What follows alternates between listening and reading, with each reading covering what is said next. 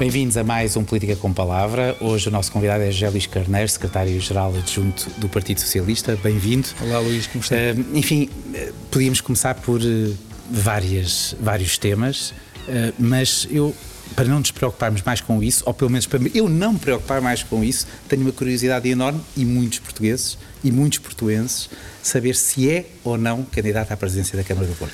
É uma boa pergunta, mas permita-me que responda com a metodologia de trabalho do Partido Socialista. Nós temos uma metodologia que tenho vindo a coordenar juntamente com uma equipa autárquica, onde está Maria da Luz Rosinha, Luís Patrão, José Manuel Mesquita e também o Pedro Seconho, validada pelo Secretário-Geral e que consiste no seguinte: primeiro, avaliar o património que o Partido Socialista tem no poder local democrático desde 1976 até hoje. Porque é muito importante que as jovens gerações possam conhecer aquilo que é a pegada de políticas públicas do Partido Socialista no poder local democrático. Uh, em segundo lugar, uh, com base nesse património histórico, olharmos para o futuro e construirmos as nossas soluções de futuro tendo em consideração precisamente esse legado histórico. Porque não há futuro que se construa sem passado, sem memória. Eh, uma boa construção de futuro tem que assentar numa boa memória e naquilo que tem que ver com as forças eh, históricas que se construíram eh, ao longo que destas foi um décadas. tema, aliás, dos 48 anos do Partido Socialista. Foi, aliás, essa a razão pela qual fizemos do, do aniversário do Partido Socialista uma valorização dessa memória histórica. E há três marcas que são fundamentais. Uma, o contributo do PS, dos autarcas do PS, para uh, uh, o desenvolvimento da autonomia administrativa e financeira do poder local democrático. Em segundo lugar, a importância que também tivemos na construção de políticas de desenvolvimento, de desconcentração de poderes, se quisermos, de reforço dos poderes das comunidades locais e das comunidades regionais. E, em terceiro lugar, o compromisso com as políticas sociais. Uhum. Estamos agora a concluir a construção das soluções políticas de futuro de futuro, quando estiverem concluídas, os nossos candidatos e também o candidato ou a candidata à Câmara Municipal de Porto eh, serão conhecidos, é? serão conhecidos dos portugueses e também dos portuenses. Portanto, neste momento, não, não me dá uma resposta, mas também não exclui. Eh, não exclui. O, o, que já, é, já em si é uma notícia, porque não tem, não tem dito rigorosamente nada. O, Todos têm dito por si. O seu a seu tempo. Eh, acho que é muito importante na política haver tempos. Eh, como digo, nós tivemos o tempo para a memória histórica, o tempo para a construção das soluções políticas e, e em terceiro lugar, que é o momento que ainda não chegou, o tempo da candidatura. Permita-me que insista num ponto que é um ponto importante e da atualidade um, o, pronúncio de Rui Moreira, portanto, a ida a julgamento de Rui Moreira, altera alguns dados naquilo que é a escolha do candidato socialista? De modo independentemente algum. De, de modo algum. Senhor. De modo algum. Há justiça o que é da justiça, há política o que é da política. Nós temos sido, aliás, muito claros nesta matéria: o direito à presunção da inocência, o direito à defesa. Uh, mas como é evidente e como demonstra esta estratégia que desde há mais de um ano anunciamos publicamente, nós temos uma metodologia de trabalho que, por exemplo, foi muito divergente do Partido Social Democrata, que entrou numa correria de apresentação de candidaturas. Essa não foi a nossa metodologia. Respeitamos essa metodologia de outros partidos. A nossa metodologia tem muito que ver com as ideias, com os projetos e, sobretudo, com uma vontade de servir as populações. Essa é a razão pela qual uh, o Partido Socialista é o maior partido autárquico português, porque uh, nós levamos isto muito a sério. Uhum. Já vamos falar das, da, do, do, desafio que tem pela frente, porque não é um desafio fácil quando pensamos no resultado que o PS teve em 2017, uh, 159 câmaras com 142 maiorias absolutas, uh, já lá vamos. Ainda, ainda em relação ao Porto, enfim, muita gente, muitos opositores do PSD, à esquerda e à direita, dizem que no Porto o PS está a especular e que o candidato Rui Moreira é um candidato que é próximo, de alguma maneira, daquilo que é o Partido Socialista e, portanto, o candidato do Partido Socialista será sempre frágil, será sempre para pontuar e não para ganhar. Quer dizer alguma coisa em relação a essas críticas? Eh, os candidatos do Partido Socialista são sempre candidatos fortes, porque o Partido Socialista é um grande partido uh, do povo português. E como grande partido do povo português, quem uh, interpreta os valores em diferentes momentos históricos do Partido Socialista é sempre um grande candidato, é sempre uma grande candidatura, porque a força a força viva do PS nos, nos, cidadãos e nas cidadãs deste país é muito forte e quando se candidata a qualquer desafio é sempre uma candidatura, ou são sempre candidaturas para ganhar as eleições. Uhum. Muito bem. Foi ou não foi um presente envenenado ser secretário, eh, secretário-geral adjunto e coordenar as autárquicas quando o PS há quatro anos teve o melhor resultado da sua história. Ok, tem um património que vem desde 76, é o maior partido claramente do poder local, mas estamos a falar de um resultado que foi um resultado quase estratosférico, 259 câmaras, 259 câmaras é muita câmara. Qual é o objetivo para, para, para este ano? Bom, antes do mais, eh, o convite que me foi feito pelo Secretário-Geral foi um convite de confiança, uma manifestação de grande confiança que eu tenho que reconhecer. Eh, Portanto, e, não foi um presente e, envenenado? Não, não foi de forma alguma um presente envenenado. Foi, de facto, um gesto de confiança que importa sublinhar e que deve ser reconhecido e que, por mim, é reconhecido como uma atitude de total lealdade uh, e de trabalho comprometido com os objetivos políticos do nosso secretário-geral, que tem funções também de primeiro-ministro. O nosso objetivo político para as autárquicas é muito claro. Uh, nós queremos continuar a ser o maior partido uh, político do poder local democrático. e temos razões para termos essa vontade e para termos essa expectativa. Porque o que é que eh, demonstram os trabalhos que têm vindo a ser feitos do ponto de vista académico. É que quando as populações experimentam maiorias eh, de governo local eh, com os valores do socialismo democrático, verificam que esses valores da igualdade e da liberdade se materializam na vida concreta das pessoas. E o facto está, e a prova está, no facto de que, em regra, quando dão a confiança a uma Câmara, uh, deste caso, a autarcas ou candidatos do Partido Socialista, em regra, repetem essa experiência e, por vezes, uh, mais do que uma vez. É o que, aliás, diz o estudo que foi agora feito há muito pouco tempo. Ou seja, os cidadãos, quando mudam de partido político e escolhem os candidatos do PS, em regra, repetem a escolha por duas ou três vezes. Dizia-se isso do Partido Comunista. É, mas sabe que o Partido Socialista tem, uma, tem uma, um fundamento democrático eh, e de valorização da, da liberdade que eh, estimula a criatividade, a inovação das políticas locais. E essa marca do estímulo à inovação, à criatividade, que é sinónimo de liberdade de liberdade de expressão, de liberdade de empreendimento, de liberdade para experimentar opções novas e, ao mesmo tempo, eh, tendo a consciência social, ou seja, sabendo que nem todos, muito, nem todos têm os recursos culturais, nem todos têm os recursos pessoais, nem todos têm os recursos intelectuais, nem todos têm os recursos económicos para conseguir avançar tão rapidamente como avançam muitos em termos sociais, em termos culturais, em termos Não, institucionais. Eu... E é essa compatibilização que se faz também no poder local, digamos, de políticas que são políticas de inovação simultaneamente com políticas de redistribuição e de justiça social, que faz com que os autarcas e que as autarquias socialistas tenham também como uma das suas marcas, a par daquelas que referi há pouco, nomeadamente a autonomia do poder local, as políticas de desenvolvimento regional, tenham também uma outra marca que é reconhecida, aliás, nos trabalhos que têm vindo a ser feitos, que é eh, eh, a marca do compromisso com a justiça social, com as políticas sociais. E em quê? Nas políticas de saúde, nas políticas de emprego, nas políticas de habitação. Eu recordo que foram maiorias socialistas que estiveram na erradicação das barracas no país, que lançaram a primeira geração e a segunda geração de políticas de habitação e que agora estamos de novo com essa prioridade política no país que terá reflexo também nas políticas locais, mas também com a política de transportes.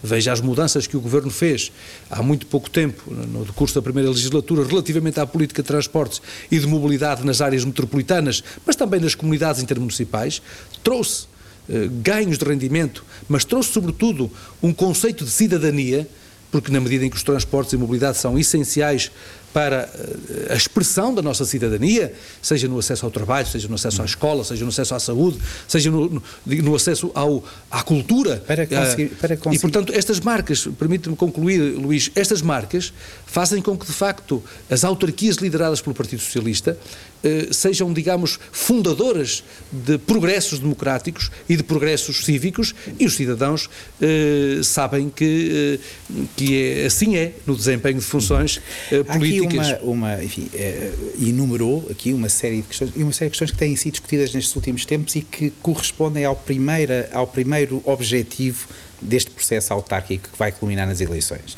Portanto, olhar para a história do Partido Socialista e o conteúdo do Partido Socialista no poder local. Uh, ainda assim, a resposta a que me deu foi: bem, o objetivo do Partido Socialista é manter-se, continuar como o maior partido do poder local. Mas há uma grande diferença entre perder 50 câmaras e, mesmo assim, provavelmente uh, não mantém, porque o PSD teria que ganhar, mas perder 30 câmaras e manter-se ou manter os resultados que tinha. Há diferenças políticas nesses, nesses dois resultados. Sim, a, razão, a razão pela qual uh, o nosso objetivo... Hoje, isto é, hoje para o Partido Socialista não creio que seja uma vitória, eu possa dizer que foi uma vitória se ganhar mais uma Câmara do que o PSD, por exemplo. Mas veja, nós tivemos um resultado muito expressivo em 2013, consolidamos e desenvolvemos esse objetivo em 2017 Exato. e não é expectável que consigamos permanentemente estar eh, a crescer no número de câmaras. Eh, na medida em que, sendo expectável e, digamos, sendo o nosso objetivo trabalharmos para consolidarmos esse objetivo, do meu ponto de vista, quando há transição política para maiorias socialistas, é evidente que os cidadãos provam a demonstração de que as opções de política local do Partido Socialista, guiadas pelos valores do PS e pelos princípios do PS, são políticas que dão prova na transformação para melhor das condições de vida das uhum. populações, mas também temos que ser realistas e reconhecer que eh, eh, não é fácil estar permanentemente a manter está, níveis de crescimento. o Partido Socialista no poder nacional, portanto, com um governo uh, e, e, em plena pandemia, não é? Sim, mas desse ponto de vista, uh, os níveis de confiança Nós no sabemos governo... que na história, na história da democracia portuguesa houve muitos candidatos que pagaram um preço muito alto, muitos candidatos, muitos primeiros ministros, muitos partidos no poder que pagaram um preço muito alto, eh, incluindo o Partido Socialista. Sim, mas uh, hoje se é, também se há ilação que se pode extrair do conjunto de estudos de opinião que têm vindo a ser feitos por diferentes entidades, uhum. é de que uh, prevalece uma confiança maioritária no Partido Socialista, no governo. Uh, não há um único estudo de opinião que aponte para outros cenários que não seja o, de, o, Partido Socialista, se de novo tivéssemos eleições legislativas, ganhar, ganhar. continuava a ganhar e muito próximo dos muito próximo dos 40%, 38, 37, 38, 39%, e há um dado muito relevante, é que nos indicadores de confiança temos um primeiro-ministro que está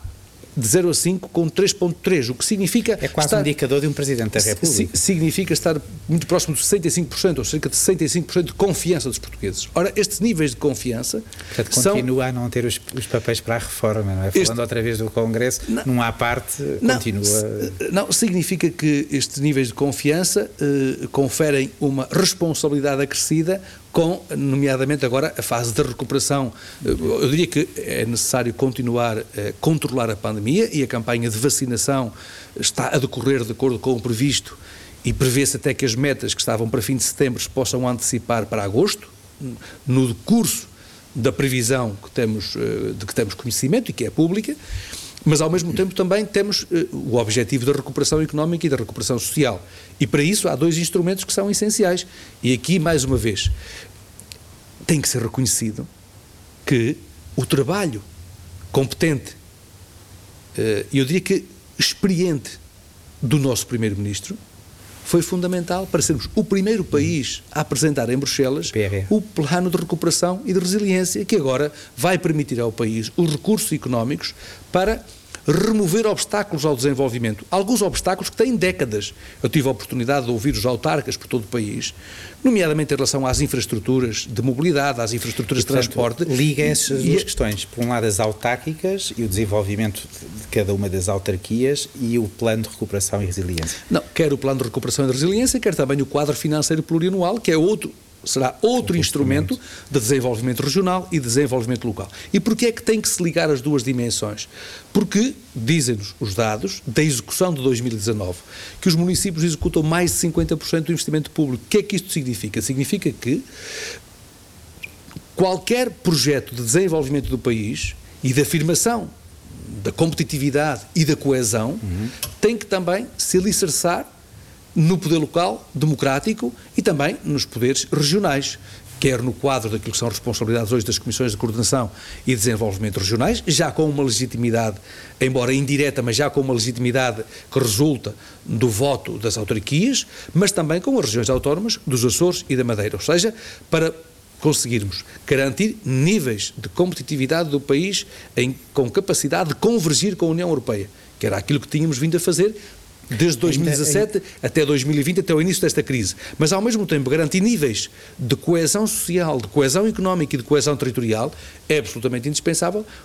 A boa articulação entre os diversos níveis de poder, entre os níveis europeu, o nível nacional e o nível subnacional, claro. em termos regionais e em termos locais. locais.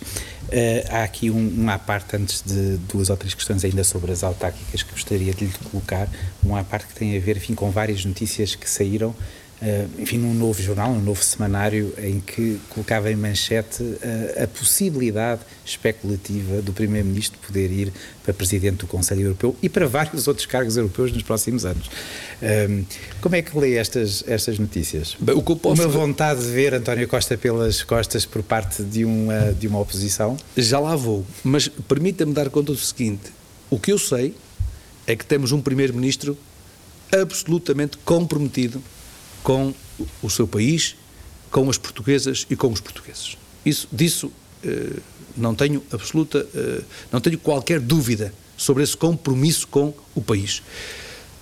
E é importante lembrar que quando o Primeiro-Ministro não vai fugir. E é muito importante lembrar que quando o António Costa, ainda secretário-geral, se candidatou pela primeira vez a primeiro-ministro, falou sempre de uma agenda 2030.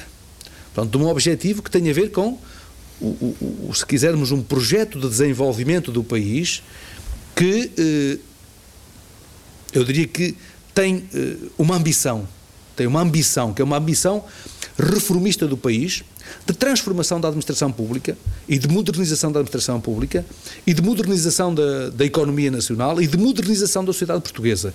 Uhum. E esse, esse objetivo que está, esteve primeiro na agenda para a década e depois está, nomeadamente, na estratégia que levou ao último Congresso e que agora, eh, dentro em breve, eh, será, digamos, atualizada e também eh, articulada com a estratégia de desenvolvimento local, com os desafios estratégicos que estabeleceu para o país, nomeadamente em relação ao combate à pobreza e às desigualdades, o, o, desafio que também se articula com o desafio da demografia, uhum. com o desafio da transição climática e com o desafio da transição digital.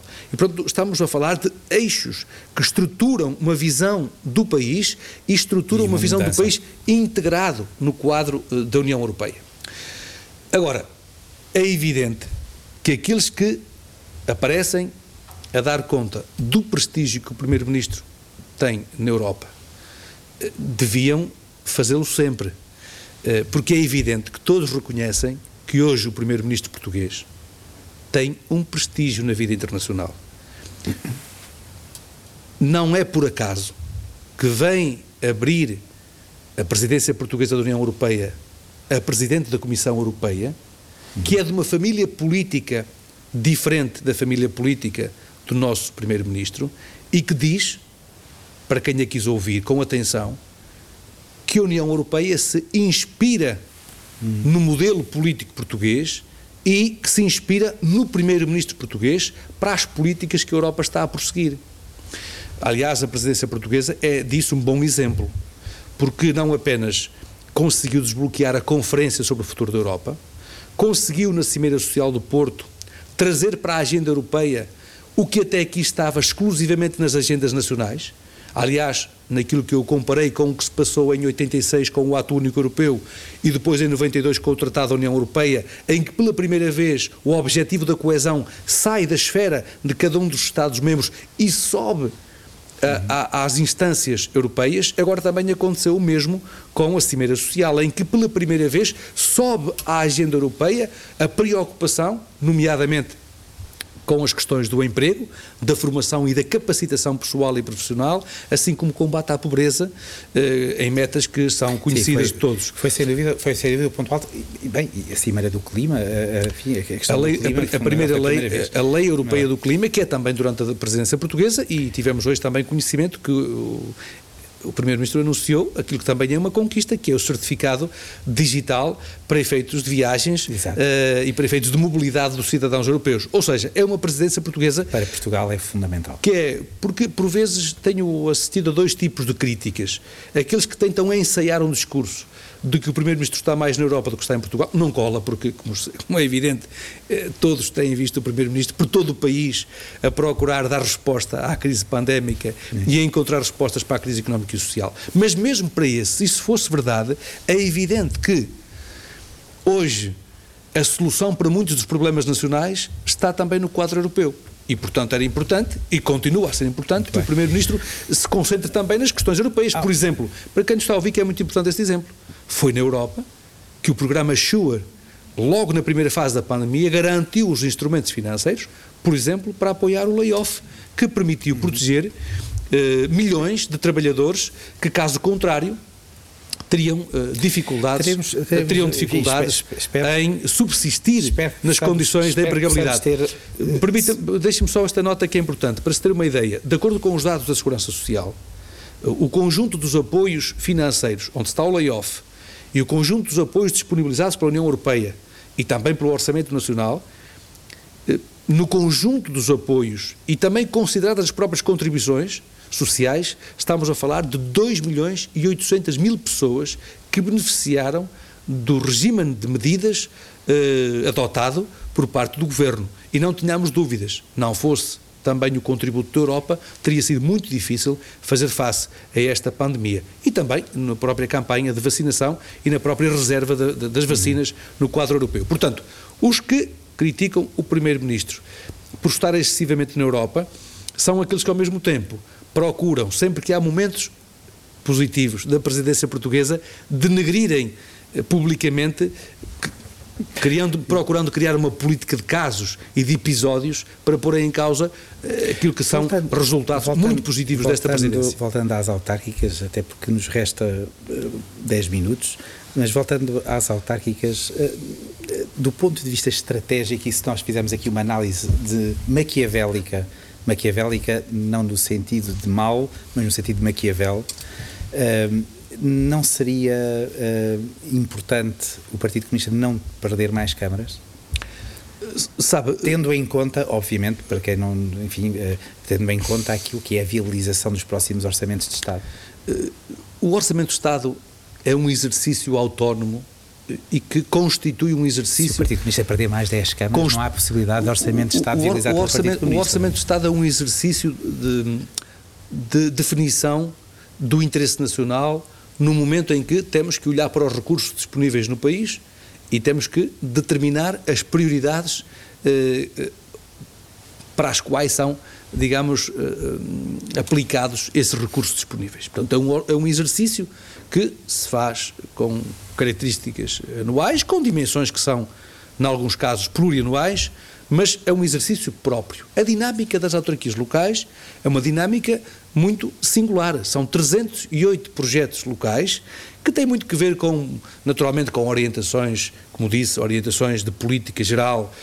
Gostaríamos muito que elas próprias, essas orientações, possam produzir efeitos nos programas de candidatura locais, mas são fundamentalmente projetos locais, de desenvolvimento local, que tem muito que ver também com os próprios intérpretes uh, desses projetos e uh, são 308 dinâmicas distintas Diferente. que não se podem extrair, digamos, dessa, desses resultados, não se pode extrair uma leitura para aquilo que tem que ver com o Orçamento do Estado, mas porque é, se trata... fala da leitura do Partido Socialista, isso é, mas, mas, há uma leitura que necessariamente um partido como, com as características, com o perfil, com a história do Partido Comunista vai fazer necessariamente. O Partido Comunista é um partido com uma experiência uh, de poder local uh, muito muito rica, muito diversificada, mas só o Partido Comunista poderá responder ao modo como faz a leitura das eleições Vai haver nos candidatos, enfim, se nos puder dizer alguma coisa sobre isso, eh, em relação aos candidatos às câmaras, às várias câmaras, às 308 câmaras,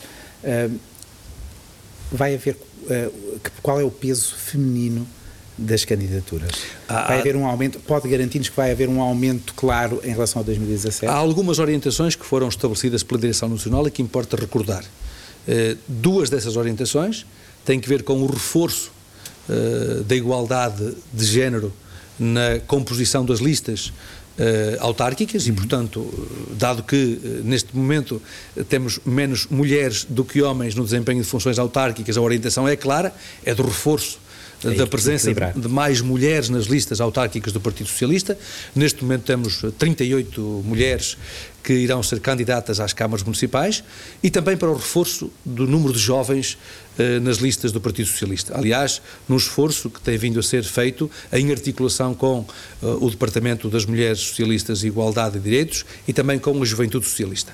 Mas há outras orientações que importa sublinhar. O princípio da recondução eh, dos autarcas que ainda não estejam no limite dos seus mandatos e que eh, tenham uma apreciação positiva da parte das suas populações. praticamente reconduzidos, Sim. se quiserem. E depois o estabelecimento também de um compromisso ético que irá eh, ser apresentado aos nossos candidatos, para ser, para ser subscrito pelos nossos candidatos, porque é evidente que o nosso compromisso com uma democracia local mais transparente, uma democracia local mais participada, uma cultura de prestação de contas, o envolvimento dos cidadãos eh, naquilo que são práticas de democracia participativa, fazem parte desse nosso gostava, compromisso gostava, gostava com, com, os cidadãos. Aí, aí, muito brevemente, sobre três ou quatro casos eh, tipo, eh, enfim, câmaras tipo, uh, poderíamos falar de mais 30, 40 câmaras, mas enfim, essas são três, quatro emblemáticas, começando por Lisboa.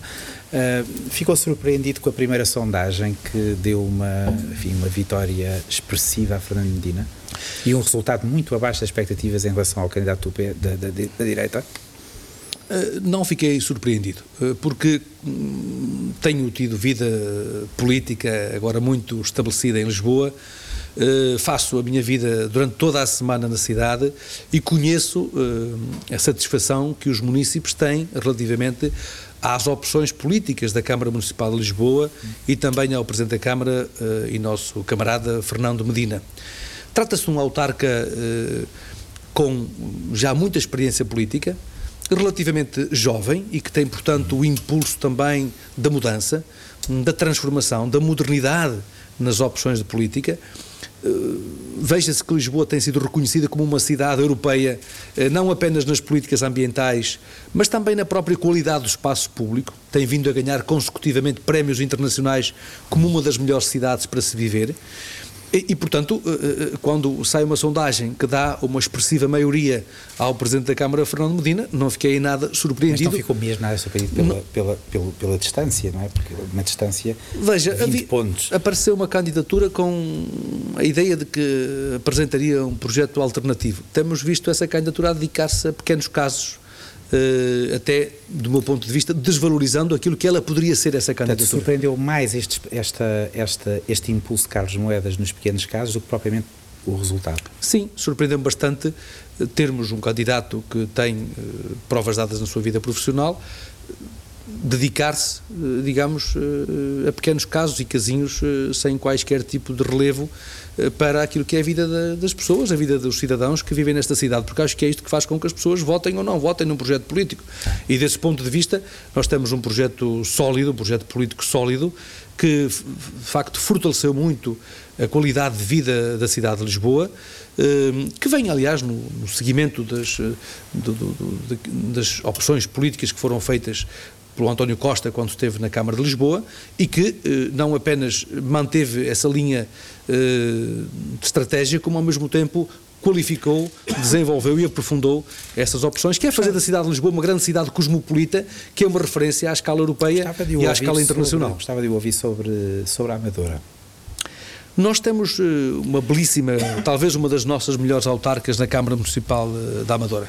É uma autarca que é profunda conhecedora das uh, condições de vida uh, da sua população, tem desenvolvido, nomeadamente nos setores da educação, uh, diríamos que em termos gerais, no, no, no conjunto das políticas sociais, políticas sociais uh, inclusivas e ao mesmo tempo uh, tem mantido a Amadora como uma cidade criativa do ponto de vista das soluções de política, está agora, por aquilo que sei, também muito envolvida na adoção, aliás, em conjunto com as autarquias da área metropolitana, um conjunto de soluções de política de habitação também eh, muito eh, empreendedoras e, portanto, do nosso ponto de vista, é uma das autarcas exemplares que temos no e, país. E, e, já agora estamos em maré de, enfim, desta, nesta fase da nossa conversa de surpresas. Surpreendeu a candidata do PSD? Surpreende-me na medida em que o Dr. Rui Rio tem vindo a ceder progressivamente. Eh, à radicalização uh, do discurso político. Uh, do meu ponto de vista, a atual direção do PSD cometeu dois erros uh, estratégicos que, do meu ponto de vista, são fatais. Um foi a cedência que teve nos Açores, querendo desculpar-se, dizendo que se trata da autonomia regional. Bom, mas nós que saibamos, há um partido social-democrata, não há dois partidos sociais-democratas, mas essa porta eh, permitiu que entrasse aqui também a discussão nacional relativamente à aceitação de eh, opções de discurso público que são opções que atentam contra os valores, que atentam, dias, que atentam em muitos momentos como, contra os valores constitucionais. Nestes, nestes dias há uma convenção das direitas em que uh, o Chega foi convidado e tem, tem o tempo equiparado aos outros líderes, portanto o líder do Chega tem o mesmo tempo dos outros líderes da direita. As direitas estão desorientadas. Uh, há, portanto, uma grande pulverização da direita, uh, uma pulverização em várias tendências. Eu estava a concluir o raciocínio sobre o PSD. o segundo erro. Ou, por um lado, o erro estratégico de abrir a porta ao Che, e houve um segundo erro de pensar que também uma política de casos que servia para afirmar a alternância, como aliás fazem questão de dizer. Nenhum partido se afirma se não tiver uma alternativa política. E que fundamentalmente o que aconteceu foi que o Partido Social Democrata não foi capaz de apresentar uma alternativa política credível agregadora e mobilizadora para se afirmar como uma alternativa política ao PS. O que aliás estamos, o que, aliás vemos quando olhamos para o atual eh, PPD é fundamentalmente uma, digamos, pulverização de tendências. Temos a tendência Luís Montenegro, temos a tendência Passos Coelho, temos a tendência Paulo Rangel e temos a direção uh, do Dr. Rui Rio. Mas olhando para as outras direitas, temos uma iniciativa liberal que quer menos Estado em relação às pessoas mas que quer mais Estado e mais apoios públicos para as empresas. Portanto, dizem claramente aquilo que vem. Depois temos eh, a extrema-direita eh, radicalizada eh, com propostas que são propostas que atentam contra os valores constitucionais, como sempre dissemos desde a primeira hora. Esqueceu-se por e, e, foi um ato foi um ato falhado ou esqueceu-se mesmo do CDS? O CDS também está a viver momentos muito difíceis. Era importante que o CDS, nós não temos, digamos, naturalmente que os partidos políticos têm as suas próprias dinâmicas e temos que respeitar essa sua soberania, mas é evidente que uh, a democracia cristã Uh, precisava de se reconstituir, mas olhando também para o CDS, vemos que há hoje clivagens internas entre várias linhas políticas de um partido que se tem vindo, de facto, a exaurir nas suas, na sua base política de apoio. Portanto, o que é que mostra, o que é que mostra este quadro? Mostra que há uma pulverização Uhum. As direitas estão, de facto, de cabeça perdida depois dos governos uh, da direita e da Troika, que foram governos que carregaram na dose da austeridade, quer dizer, foram para além, foram, digamos, foi uma dose cavalar da austeridade.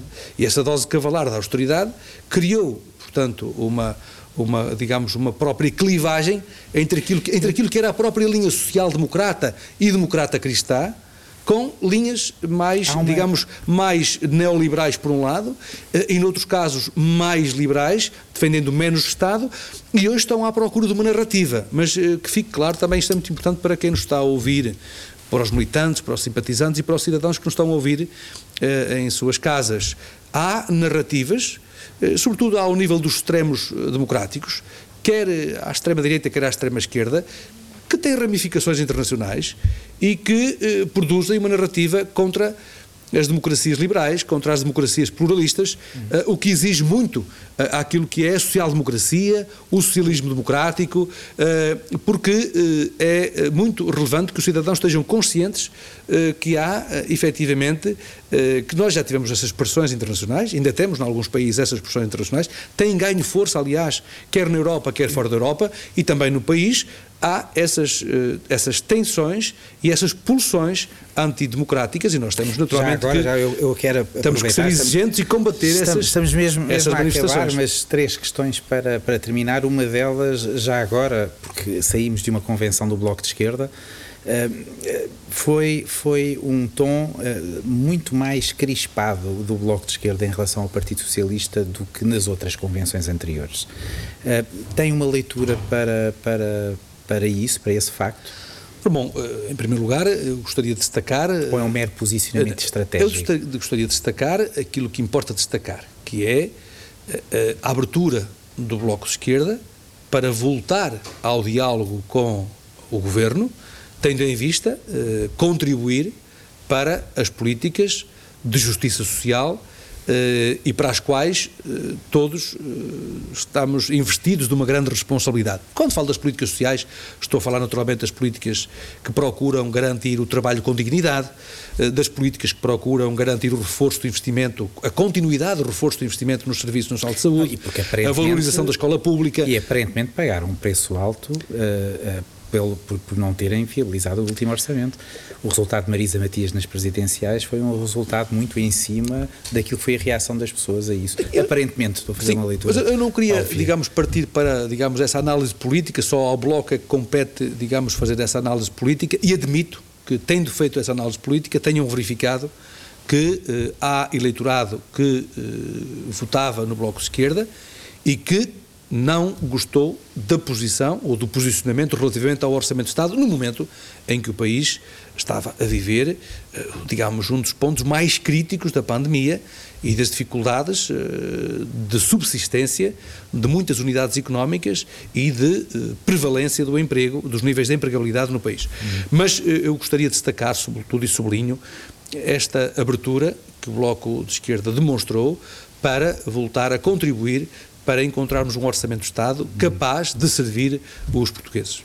Muito bem. Uh, as duas para acabar. Uma mera curiosidade. O senhor, no Lar do Rato, portanto, o seu gabinete está no Lar do Rato, uh, está no gabinete que era do Dr. Mário Soares? O Dr. Mário Soares era um homem eh, do mundo e do país. E este, este trabalho que aqui estou a desempenhar, esta missão que estou a fazer, é uma missão que não tem, eh, digamos, tem uma sede, mas que exige, sobretudo, uma disponibilidade para servir o partido, para servir os militantes, para servir os simpatizantes. Para, para servir, estar fora do gabinete. Para estar fora do gabinete, eh, porque eh, há um simbolismo, como é evidente, na, digamos, no Largo do Rato.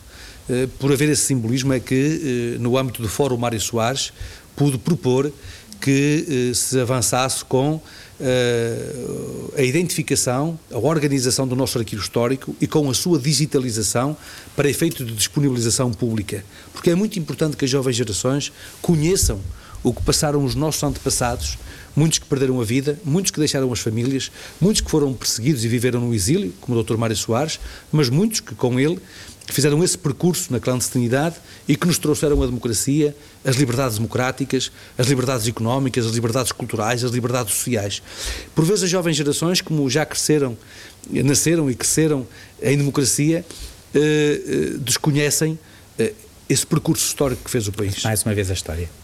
Mais uma vez, a necessidade de nós alicerçarmos a forma como olhamos para o futuro naquilo que é o legado histórico que os outros nos deixaram. Como é evidente, quando o nosso secretário-geral António Costa me convidou para esta função, senti uh, uma honra enorme. E tem muito a ver com aquilo que estava a dizer, ou seja, quando me uh, sentei a trabalhar no local onde, por onde passaram tantos e importantes dirigentes e personalidades que marcaram a vida deste país, senti uma imensa honra uh, nesta confiança que me foi depositada pelo secretário-geral. Daí que, em todos os dias que tenho serviço ao partido, procure zelar pelo uh, cumprimento deste meu dever, desta minha missão, eh, em total lealdade com o Secretário-Geral e muito particularmente em lealdade com os valores uh, que com os valores que marcaram e que marcam a vida do país e que eu muito gostaria que as futuras gerações uh, pudessem considera, considera defender. que a sua história dentro do Partido Socialista, isso recente, é? Porque, enfim, foi, foi, presidente da Câmara durante 10 anos de Baião, foi, foi secretário de Estado, um secretário de Estado que deixou marca nas comunidades, mas, uh, mas não, não apoiou António Costa.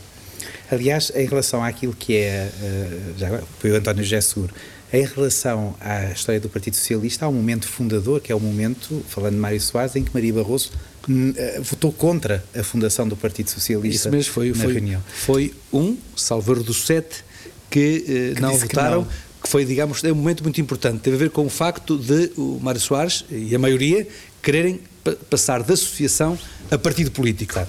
E foi um passo decisivo para termos entrado na Internacional Socialista. Sim. Maria Barroso não esteve com esse passo.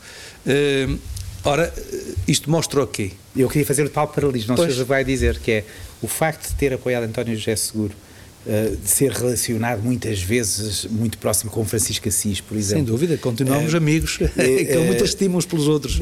O facto de António Costa o ter convidado também é, um, é, uma prova que tem a ver com esta, com esta coisa, este fio invisível é, é que faz a essência de um partido? É a prova de que o Partido Socialista é um partido de liberdade e de democracia.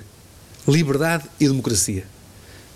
e o António Costa dá a prova uh, dá prova uh, ao termo escolhido e ao ter escolhido outros para fazerem parte do governo, aliás, ao termo escolhido também para fazer parte do seu primeiro governo, mostra que esse valor é um valor que, que ele procura seguir no desempenho das suas funções políticas.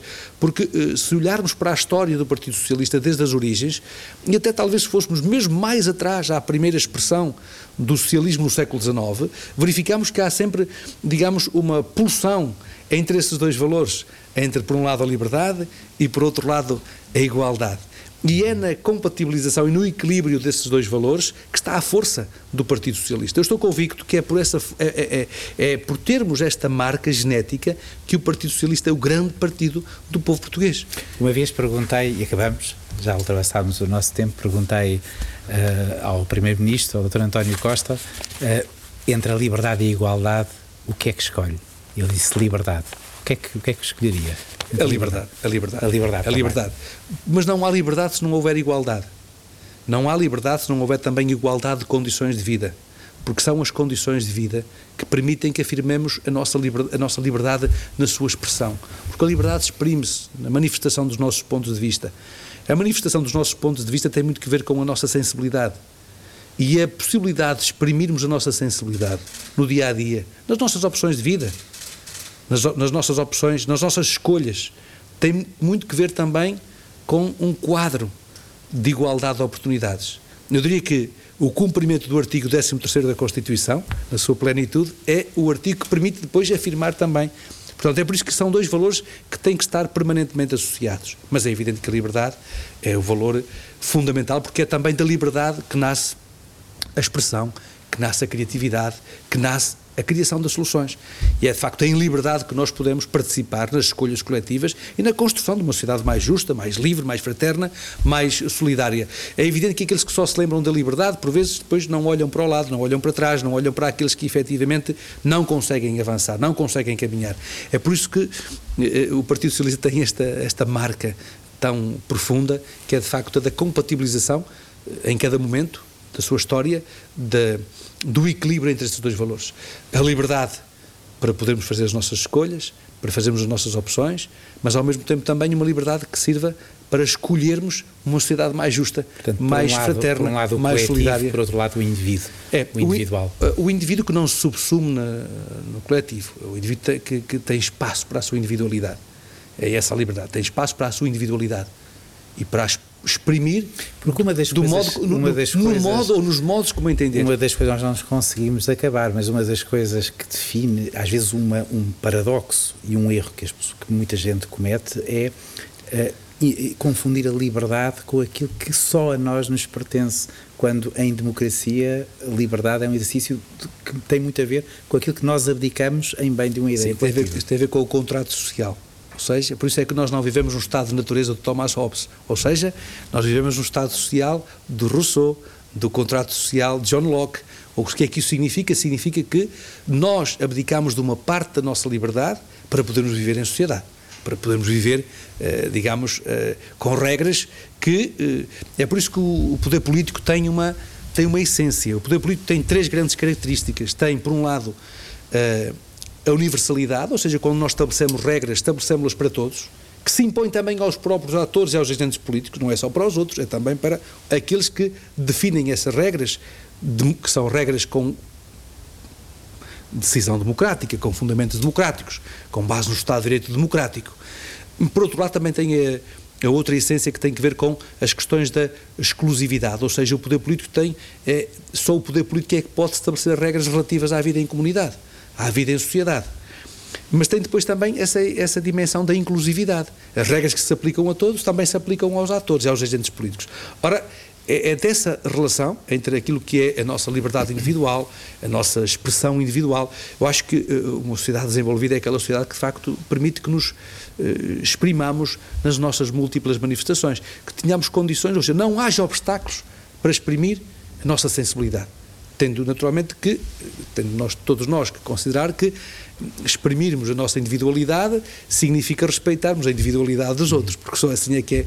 Lá está, a tal pulsão é por isso que as sociedades pulsam sempre entre estes dois valores. Eu há dias, num debate parlamentar, sublinhava isso. Ou seja, a pulsão da liberdade e a pulsão da autoridade, que no fundo é a pulsão da liberdade e a pulsão da regulação, da uhum. autonomia e da responsabilidade. Uhum. E é neste equilíbrio, neste justo equilíbrio, que é, um, é uma busca constante, é uma, é, isto é permanente nas nossas vidas individuais, connosco próprios, claro. connosco próprios. E humana, e portanto sujeita connosco ao próprios, à queda e ao desequilíbrio. Connosco próprios e, com, e na vida em sociedade. Foi um prazer estar tu consigo e não podia eh, perder a oportunidade de também de, de, de, o ouvir sobre estes temas um pouco mais, diria, filosóficos, mas que eu acho importante uh, nesta, nesta altura. Muito obrigado. Foi, foi um, gosto, prazer. foi um gosto, Luís. Muito, muito obrigado. obrigado.